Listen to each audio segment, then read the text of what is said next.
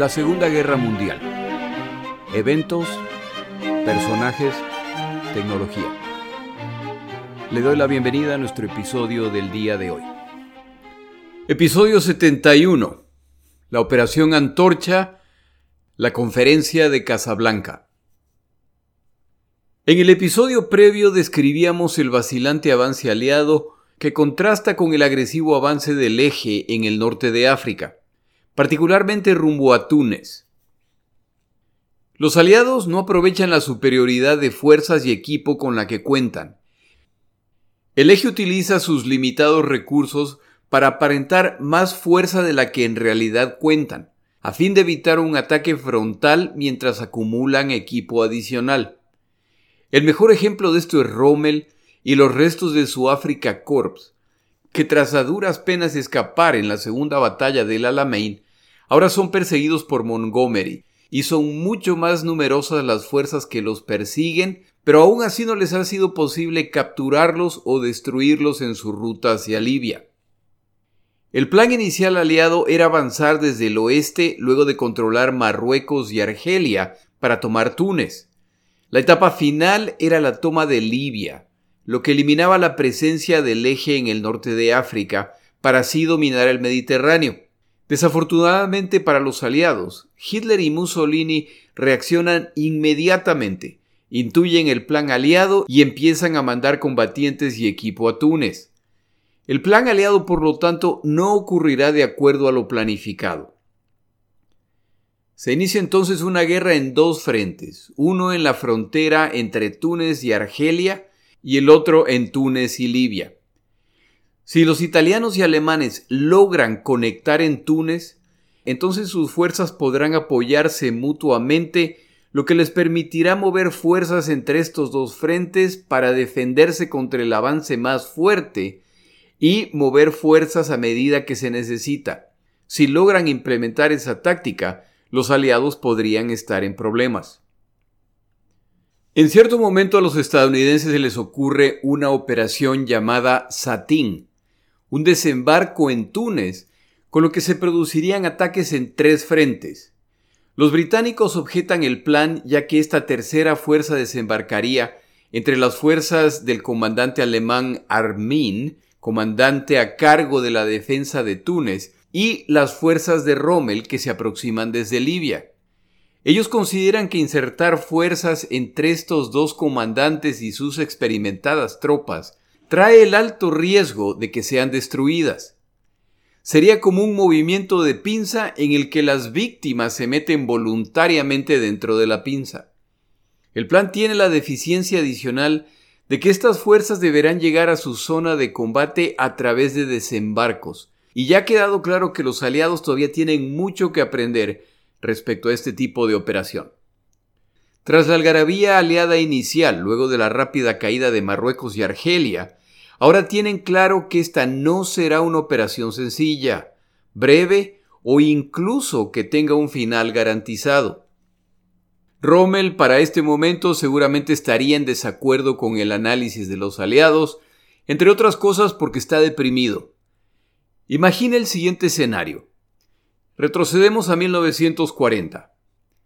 Los italianos han atacado a los británicos y Rommel es enviado a África para reforzarlos. Rommel inicia los ataques contra los británicos y en este escenario alternativo que estamos imaginando, recibe las tropas y el equipo que necesita para derrotar a los británicos y sus naciones asociadas.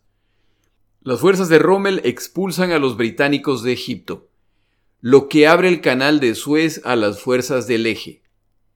Siguiendo con este escenario imaginario, en esta ruta, las fuerzas del eje controlan el petróleo del Medio Oriente, lo que mete en problemas a los británicos que ahora ven que una de sus fuentes principales de combustibles ha sido eliminada y está bajo control del eje.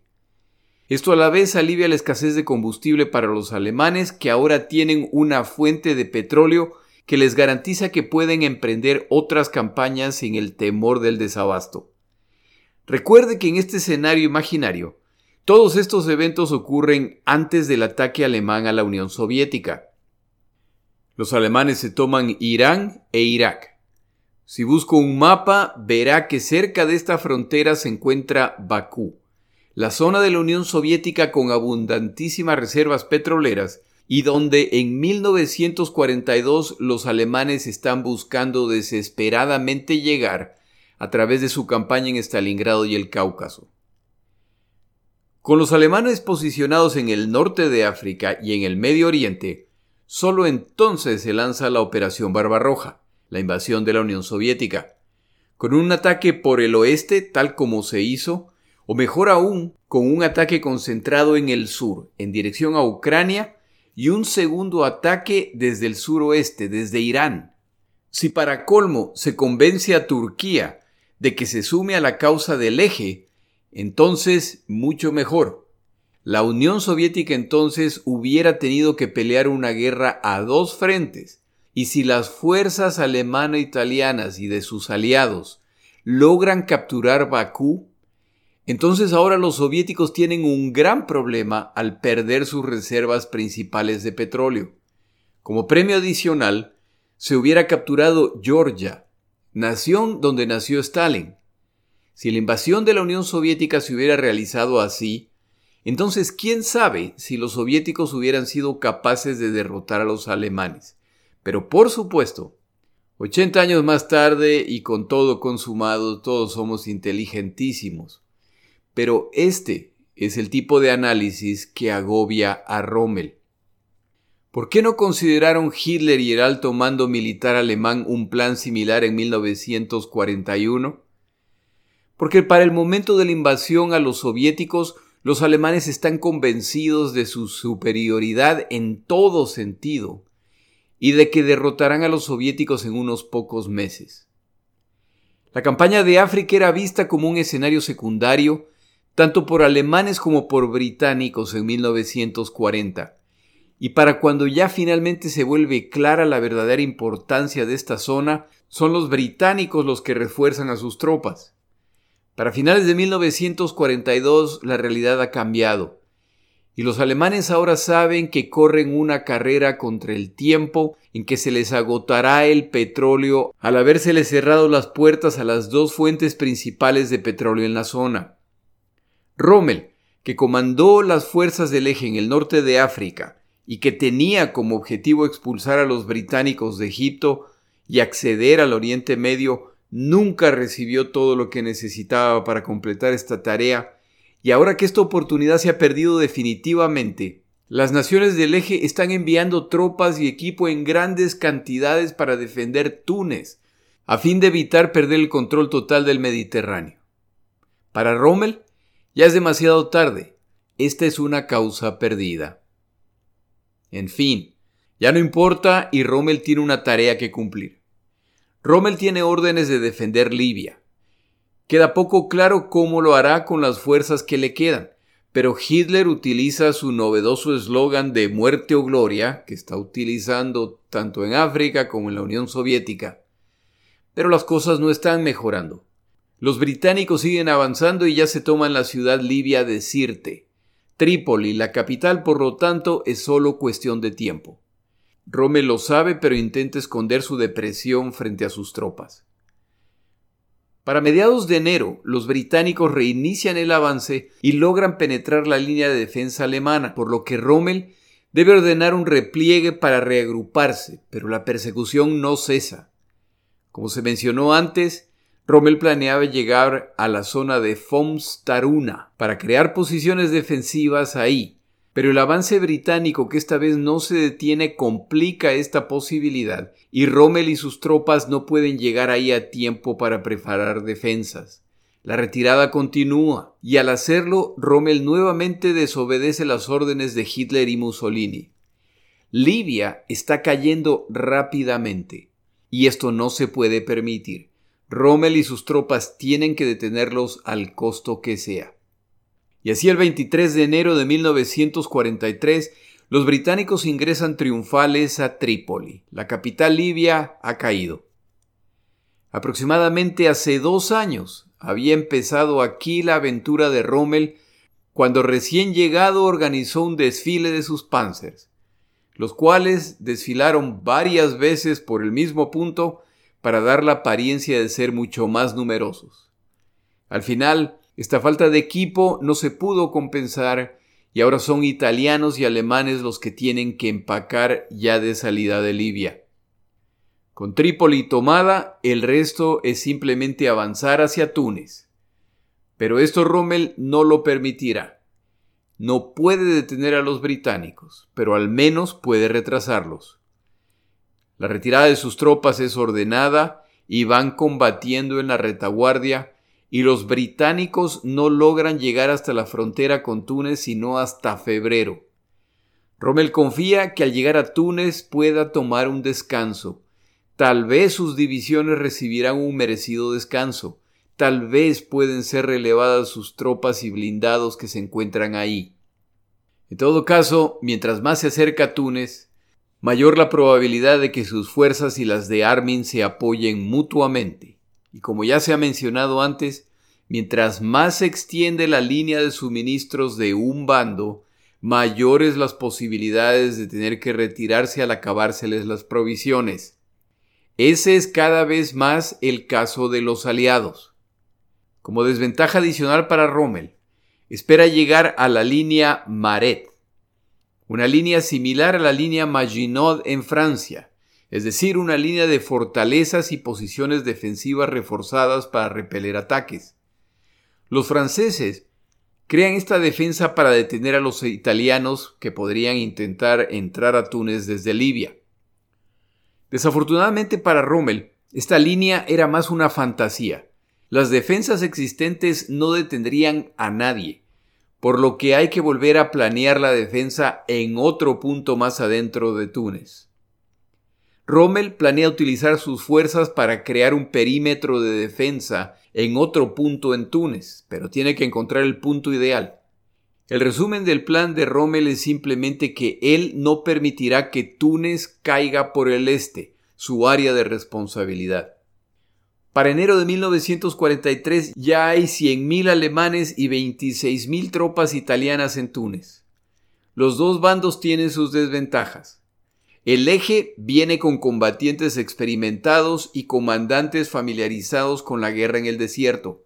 Los aliados cuentan con abundancia de equipo, blindados y aviación, y esta ventaja sigue incrementándose.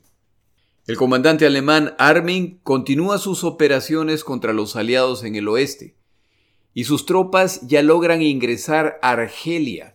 Están empujando a los aliados fuera de Túnez por el oeste. Es ahora cuando las fuerzas alemanas de Armin y de Rommel pueden trabajar coordinadamente. Pero ni Rommel ni Armin toleran la posibilidad de recibir órdenes del otro, y en este caso el subordinado es Rommel a quien siempre se le complicó aceptar órdenes simplemente porque vienen de alguien de mayor rango. El objetivo es tomar las decisiones correctas aunque vengan de un subordinado. Rommel es de la opinión de que Armin debe atacar un punto específico en la línea aliada. Ninguno de los dos comandantes cede y se pierden oportunidades.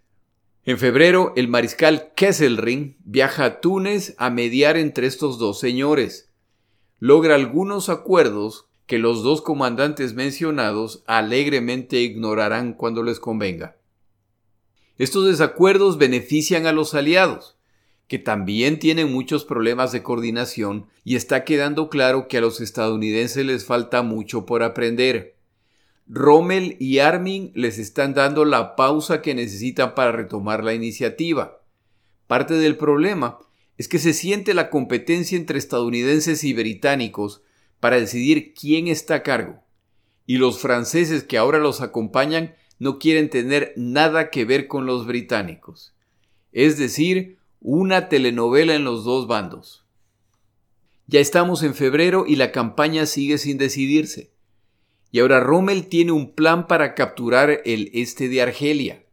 El plan requiere coordinación entre las fuerzas de Rommel y las de Armin. Sobre todo, este plan requiere que Rommel cuente con fuerzas adicionales. Pide que se transfiera la vigésimo primera división Panzer, la cual cuenta con los nuevos tanques Tigre. Aquí un comentario. A medida que avance el podcast, ojalá usted se vaya dando cuenta de que para ser un buen comandante en una guerra como esta, se necesita un gran ego, la convicción de que soy yo el único que puede salvar la situación o quien puede ganar la batalla. Yo me imagino que esto juega un papel en este caso. Me imagino a Armin preocupado de que si le manda los Panzer Tigre a Rommel y Rommel gana la batalla, entonces una vez más el héroe es Rommel. Imagino además que en la mente de Armin, si manda los tanques Tigre a Rommel, no los vuelve a ver. Tampoco se me dificulta imaginar a Rommel nunca devolviendo los tanques y avanzando hasta el fin del mundo, aprovechando que ahora cuenta con ellos. Al final, Armin reporta que los tanques están siendo reparados y nunca los despacha. Rommel igual ataca. Y los defensores, comandados por el general francés Welbert, resisten. El ataque alemán falla. Rommel pasa entonces a concentrarse en el paso de Cacerín. La villa de Cacerín se encuentra en las faldas de una montaña y cerca del río Atab. El paso cerca de esta villa se encuentra entre dos montañas. En este paso se encuentran 4.000 tropas estadounidenses y francesas con la tarea de defender este paso utilizando piezas de artillería y las famosas baterías Howitzer.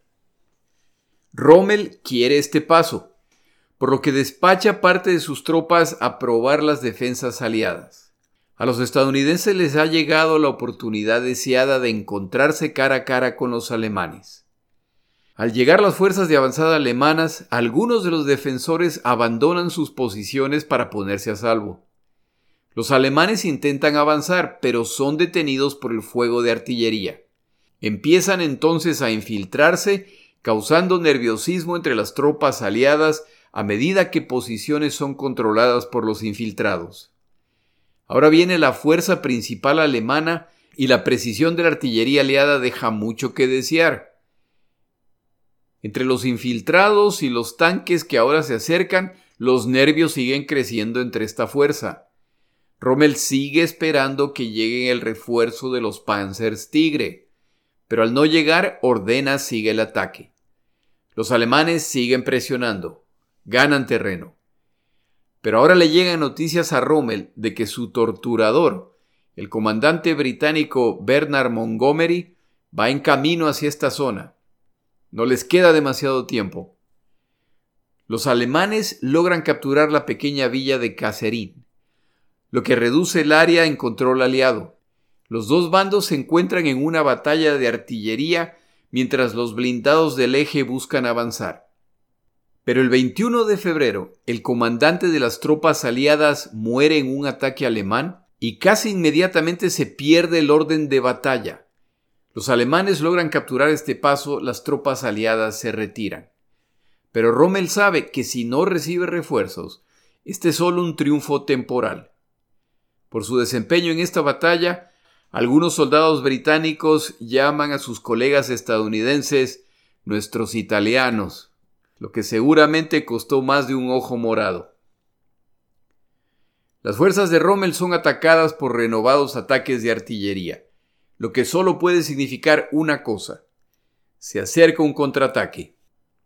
Rommel está en lo correcto y el contraataque incluye ataques desde el aire.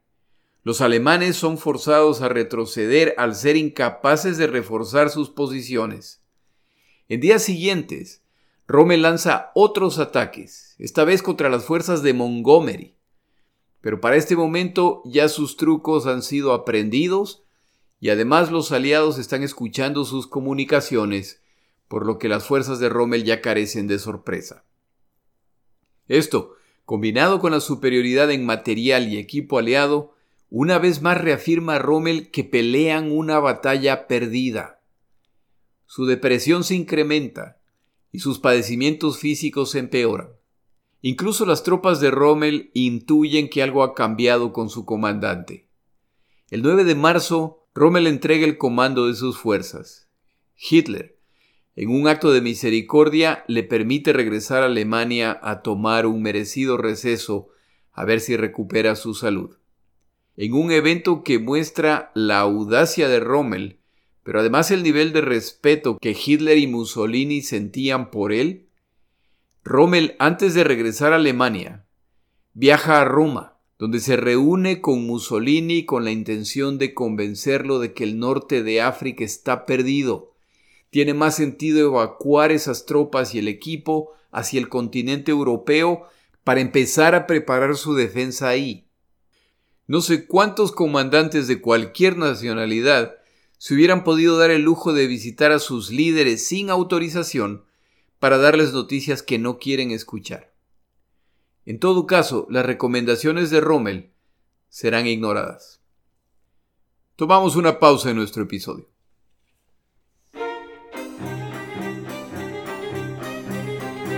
Palabras de Churchill.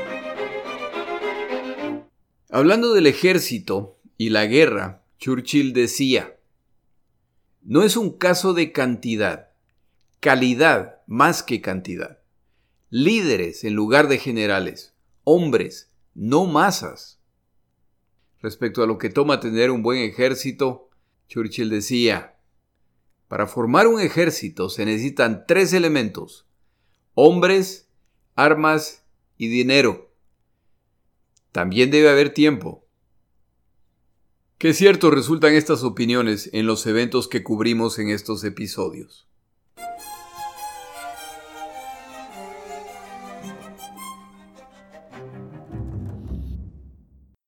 En esta segunda parte del episodio retrocedemos a un evento ocurrido hace apenas unas semanas en el norte de África.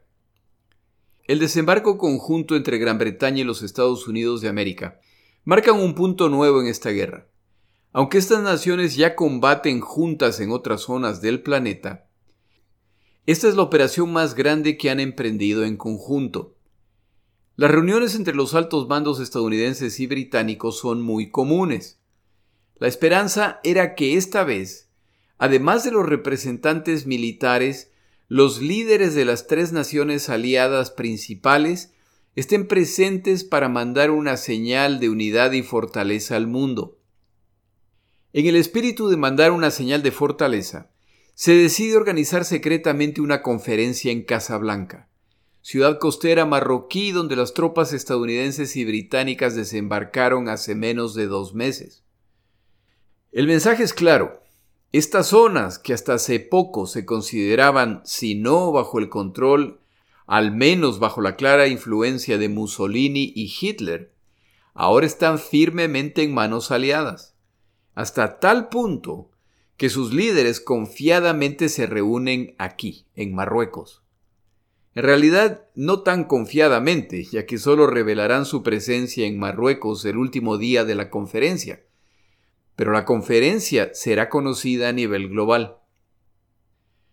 La conferencia de Casablanca se llevó a cabo en el Hotel ANFA en Casablanca, Marruecos francés, del 14 al 24 de enero de 1943, y su objetivo era planificar la estrategia europea aliada para la próxima fase de la Segunda Guerra Mundial.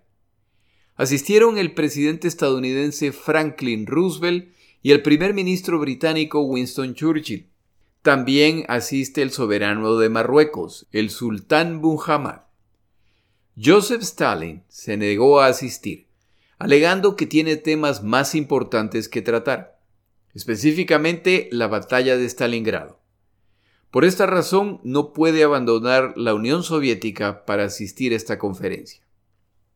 Esta conferencia requerirá una gigantesca coordinación para proteger a los participantes, dado lo reciente de la ocupación, y las a veces complicadas personalidades de los involucrados, en particular Churchill, quien no estaba acostumbrado a que le dijeran lo que podía o lo que no podía hacer.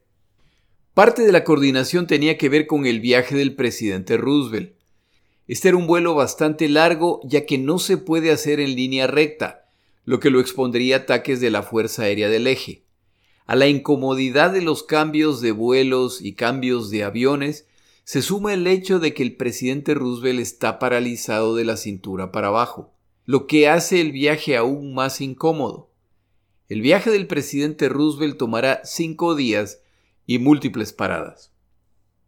El objetivo principal de la conferencia es planear los pasos siguientes en la guerra. empezando por supuesto con la situación actual en el norte de África. Es durante estas reuniones de planificación que los estadounidenses proponen la Operación Satín, la cual buscaba, como se explicó antes, desembarcar una fuerza en Túnez, en teoría para sumarse a los ataques desde Argelia y Egipto. Al presentar la idea, el general británico Alan Brooke, uno de los planificadores principales de Churchill, simplemente destroza la idea, sugiriendo que dado el nivel de experiencia de las tropas italianas y alemanas que están defendiendo estos frentes, es muy probable que estas fuerzas se están dirigiendo hacia un sacrificio inútil. Como es muy difícil rebatir los argumentos de Brooke, ese es el final de la Operación Satin, la que los estadounidenses presentaban como una gran operación. Los participantes en la conferencia tienen muchos temas por cubrir y empiezan por los menos controversiales. La necesidad de seguir enviando equipo Stalin, la necesidad de seguir luchando contra los submarinos alemanes, la necesidad de presentar un frente común. A medida que los temas de fácil acuerdo se van terminando, entonces entran a los que no están tan claros. Buena parte de los comandantes estadounidenses preferirían que el esfuerzo principal de esta guerra se enfocara en el Pacífico. Todo el esfuerzo, materiales y combatientes que se destinan a estas operaciones en Europa y en África son recursos que se podrían enviar al Pacífico para de una vez encargarse de los japoneses. Una vez derrotados los japoneses, entonces se pueden concentrar en Europa. La posición británica es la opuesta. De nada sirve derrotar a los japoneses en el Pacífico si los alemanes derrotan a los soviéticos y se enquistan en Europa. Si derrotan a Alemania, es opinión de los británicos que los japoneses caerán por añadidura. Esta no es una conversación filosófica. El orden de prioridades decidido determinará a dónde se dirigirán los recursos y combatientes, en detrimento del otro teatro de operaciones. Los británicos vienen a la conferencia preparados con tablas, sumarios y evidencia para defender sus puntos. Es su opinión que el Japón ya ha perdido su capacidad ofensiva y por lo tanto la prioridad es concentrar fuerzas abrumadoras en Europa para crear un segundo frente para en conjunto con los soviéticos rematar a los alemanes. Los estadounidenses argumentan que si ese es el caso, entonces es mejor de una vez implementar el ataque que más eficientemente derrotará a los alemanes, un desembarco en Francia en 1943. Es ahora cuando los británicos sacan sus tablas, reportes y estadísticas. Se estima que los alemanes cuentan con 46 divisiones en Francia y los Países Bajos.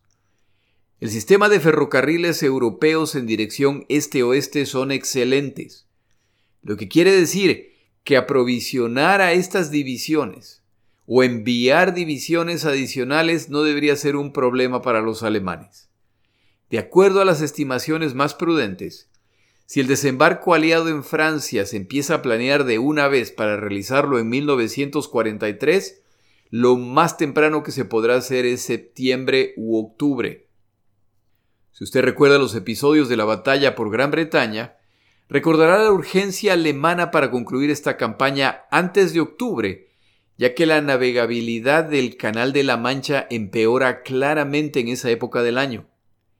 Entre los problemas adicionales con esta idea los suministros y embarcaciones que se requerirán y por supuesto la muralla atlántica que han construido los alemanes. Los británicos argumentan con datos, los estadounidenses con opiniones. Los británicos pasan entonces a su propuesta. Ellos planean operaciones en el Mediterráneo para controlar esta zona y desde ahí lanzar la invasión de Europa a través de Italia. De acuerdo a la descripción de Churchill, el blando vientre del cocodrilo. Aquí también presentan las tablas y estudios y estadísticas de Sicilia y del sur de Italia. Las defensas italianas son poca cosa comparados con las defensas alemanas en Francia. Si esos desembarcos son exitosos, entonces es probable que los italianos salgan de la guerra, y Hitler solo podrá enviar una fracción de las tropas que puede enviar a Francia en caso de emergencia ya que el sistema ferroviario italiano es deficiente. Es difícil discutir con las cifras y datos presentados, por lo que los británicos presentan una sola defensa de su posición. Sin argumentos para defender la posición que favorece el alto mando militar estadounidense, concentrarse en el Pacífico, entonces el almirante King lidera el contraataque, afirmando que, aunque apoyan la idea británica, al alto mando estadounidense se le complica discernir una estrategia global para ganar esta guerra en la propuesta británica.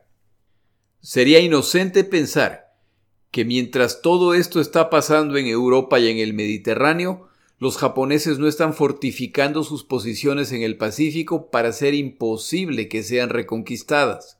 Esto a la larga causará la muerte de combatientes estadounidenses, ya que ellos son los que están llevando la mayor parte de la carga en esa zona.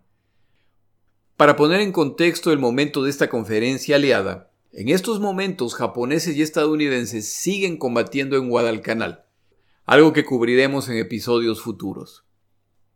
Al argumento estadounidense de que no existe un plan general para ganar la guerra, se añaden preguntas del estilo ¿y entonces qué? En otras palabras, se invade Italia ¿y entonces qué? Hitler manda divisiones a defender la bota italiana y las tropas aliadas quedan atrapadas ahí. ¿Y entonces qué? Los británicos no tienen la respuesta, pero saben que la opción estadounidense, el desembarco en Francia, trae potenciales consecuencias peores y mucho peores de lo que ellos proponen. Eso hace que el debate regrese al punto inicial. Operaciones en el Mediterráneo. Para esa noche los estadounidenses acuerdan apoyar la iniciativa británica de invadir Italia en una operación que se llamará Husky. El general Marshall, planificador principal estadounidense, reconoce en privado que carecen de argumentos para oponerse a lo que proponen los británicos.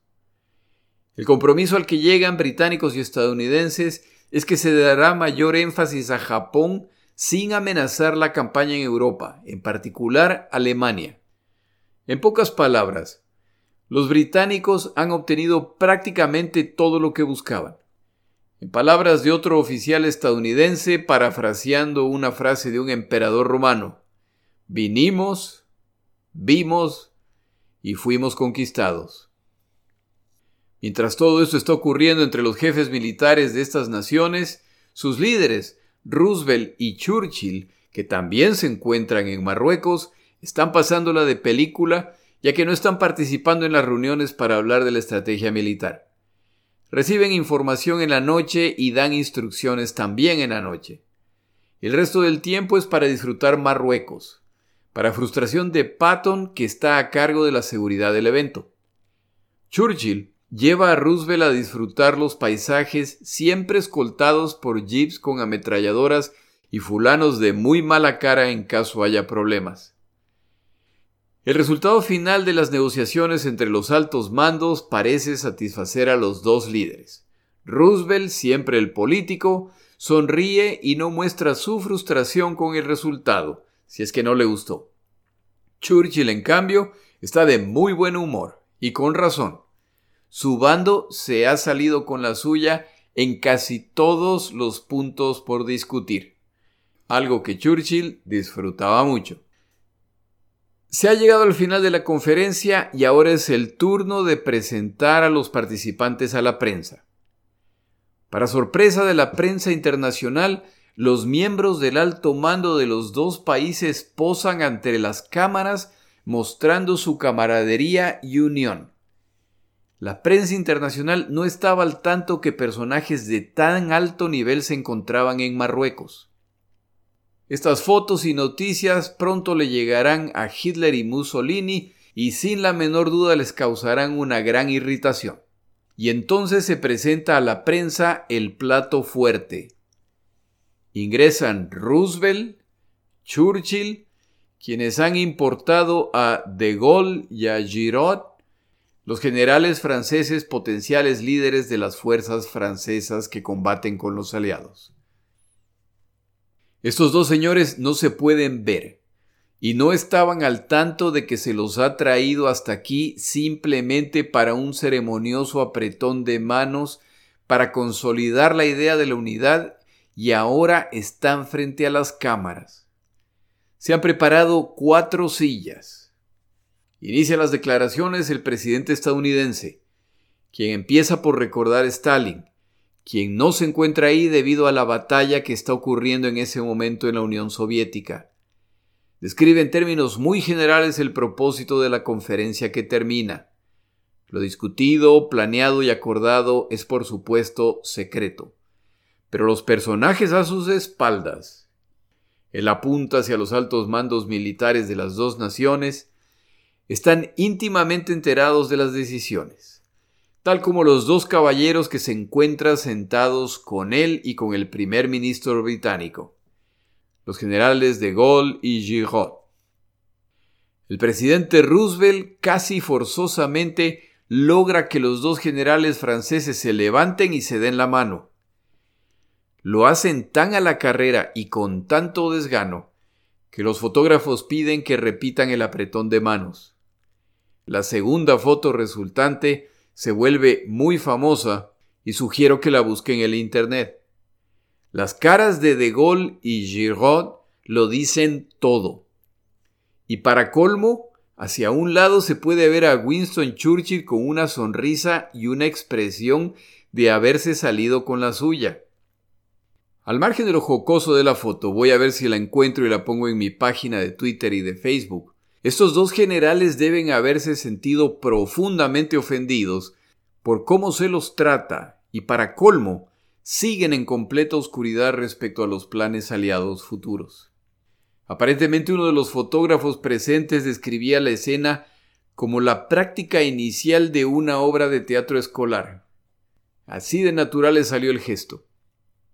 Terminado el segundo apretón de manos, los dos generales franceses abandonan la escena indignados. Ya se clausura la conferencia de Casablanca y casi concluye la rueda de prensa que no incluía preguntas, cuando el presidente Roosevelt se dirige a los periodistas ya que quiere decir unas palabras finales.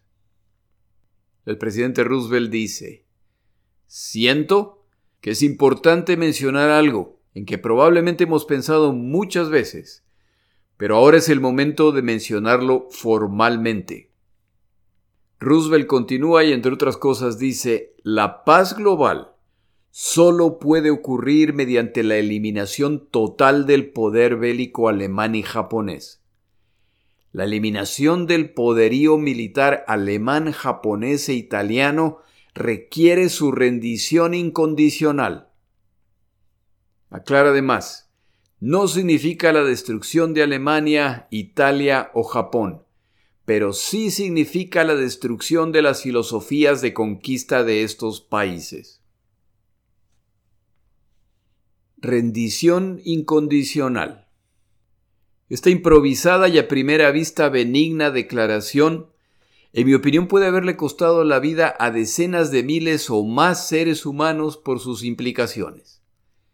Si usted está familiarizado con la historia de esta guerra, esta declaración del presidente Roosevelt probablemente no le sorprende. Pero pensemos en sus implicaciones en enero de 1943. La idea de que los aliados no aceptarían nada menos que una rendición incondicional de alemanes, italianos y japoneses no era nueva y se discutía en privado. Pero declarar esto en público es muy distinto. Considere lo que esta declaración implica para los alemanes. En el episodio respecto a Alemania y el Tratado de Versalles, yo le pedía que, si iba a recordar un solo punto de ese episodio, que recordara el siguiente. A propósito, no tengo la menor duda de que sabe exactamente a lo que me refiero. En la Primera Guerra Mundial, Alemania firma un armisticio con lo que concluye la guerra. Este evento se transforma de hecho en una rendición incondicional. Esa rendición incondicional abre la puerta para la creación del durísimo Tratado de Versalles, el cual al ser finalizado es simplemente presentado a los alemanes que ahora tienen que aceptarlo tal cual, ya que se han rendido incondicionalmente.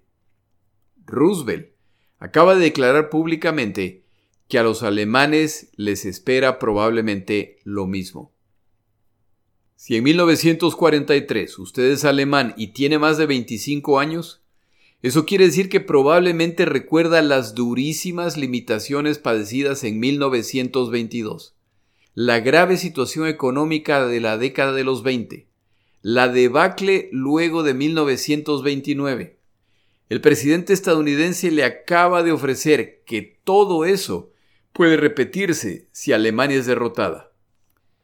Si en Alemania existían elementos moderados que todavía confiaban en un arreglo con Hitler o sin Hitler, se los acaba de mandar a callar. ¿Quién quiere ser responsable por firmar el nuevo Tratado de Versalles que ahora se les viene? Seguramente quienes recordaban el sufrimiento personal de esos años y quienes han creído en la propaganda que desde 1933 año en que llegan los nazis al poder, les repite que son víctimas? Ahora solo pueden concluir que las únicas opciones para Alemania son la victoria o la muerte. Hitler no lo hubiera podido decir mejor. La máquina de propaganda alemana se encargará de dejar en claro que su derrota significa la muerte de Alemania. Si esto va a llegar, entonces es mejor morir en el campo de batalla. En el Japón la situación es aún peor. Si recuerda el episodio en que hablaba de las motivaciones japonesas para entrar en esta guerra, recordará que la posición japonesa tiene un alto componente místico. El sintoísmo, la religión japonesa que incluye el respeto a la naturaleza y al emperador que es un dios encarnado, o al menos un ser capaz de comunicarse con los dioses directamente en nombre de los seres humanos, considera a los japoneses superiores al ser la única raza descendiente directa de dioses. Esta guerra se supone que se inicia por instrucciones directas del emperador. La declaración de Roosevelt deja claro que si los japoneses son derrotados, su rendición será incondicional. Esto quiere decir exactamente eso. Si los japoneses caen, entonces no pueden poner ningún tipo de condición. Lo que decidan los vencedores se hará. Si esta guerra ha sido iniciada por el emperador japonés, entonces a nadie debe sorprender si la divinidad japonesa va a terminar frente a un pelotón de fusilamiento. La máquina de propaganda japonesa se encargará de dejar claro que la vida del emperador está en peligro, y es la obligación de todos los japoneses, adultos, ancianos o menores, hombres y mujeres, de pelear hasta la muerte de ser necesario en defensa de su Dios encarnado. Si quedaban voces moderadas en el Japón, estas han sido mandadas a callar. No hay arreglo posible. Las opciones para el Japón, por lo tanto, son o la victoria o la destrucción total. Este bien intencionado pero poco pensado comentario buscaba mandar dos mensajes seguramente. El primero es que a diferencia de la Primera Guerra Mundial y su mito de la puñalada en la espalda a las Fuerzas Armadas alemanas, esta vez no quedará duda de que Alemania ha sido derrotada. El segundo mensaje que se envía está dirigido a los soviéticos.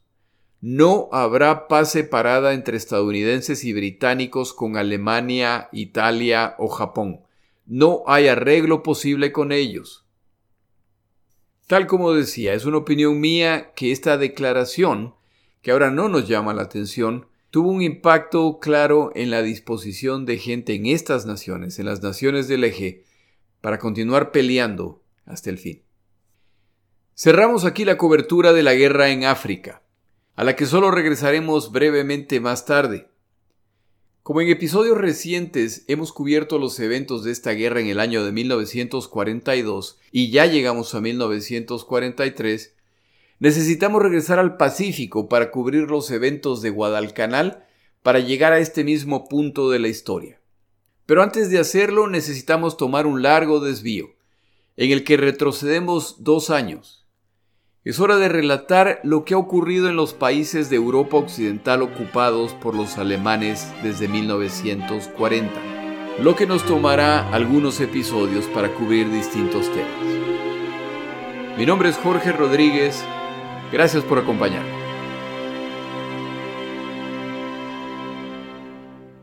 Para información adicional respecto a este episodio, las notas de este podcast, que incluyen la narración de este episodio, así como acceso a resúmenes, videos, documentales y materiales adicionales gratuitos disponibles en el Internet, por favor vaya a Amazon y busque el libro La Segunda Guerra Mundial, Eventos, Personajes, Tecnología.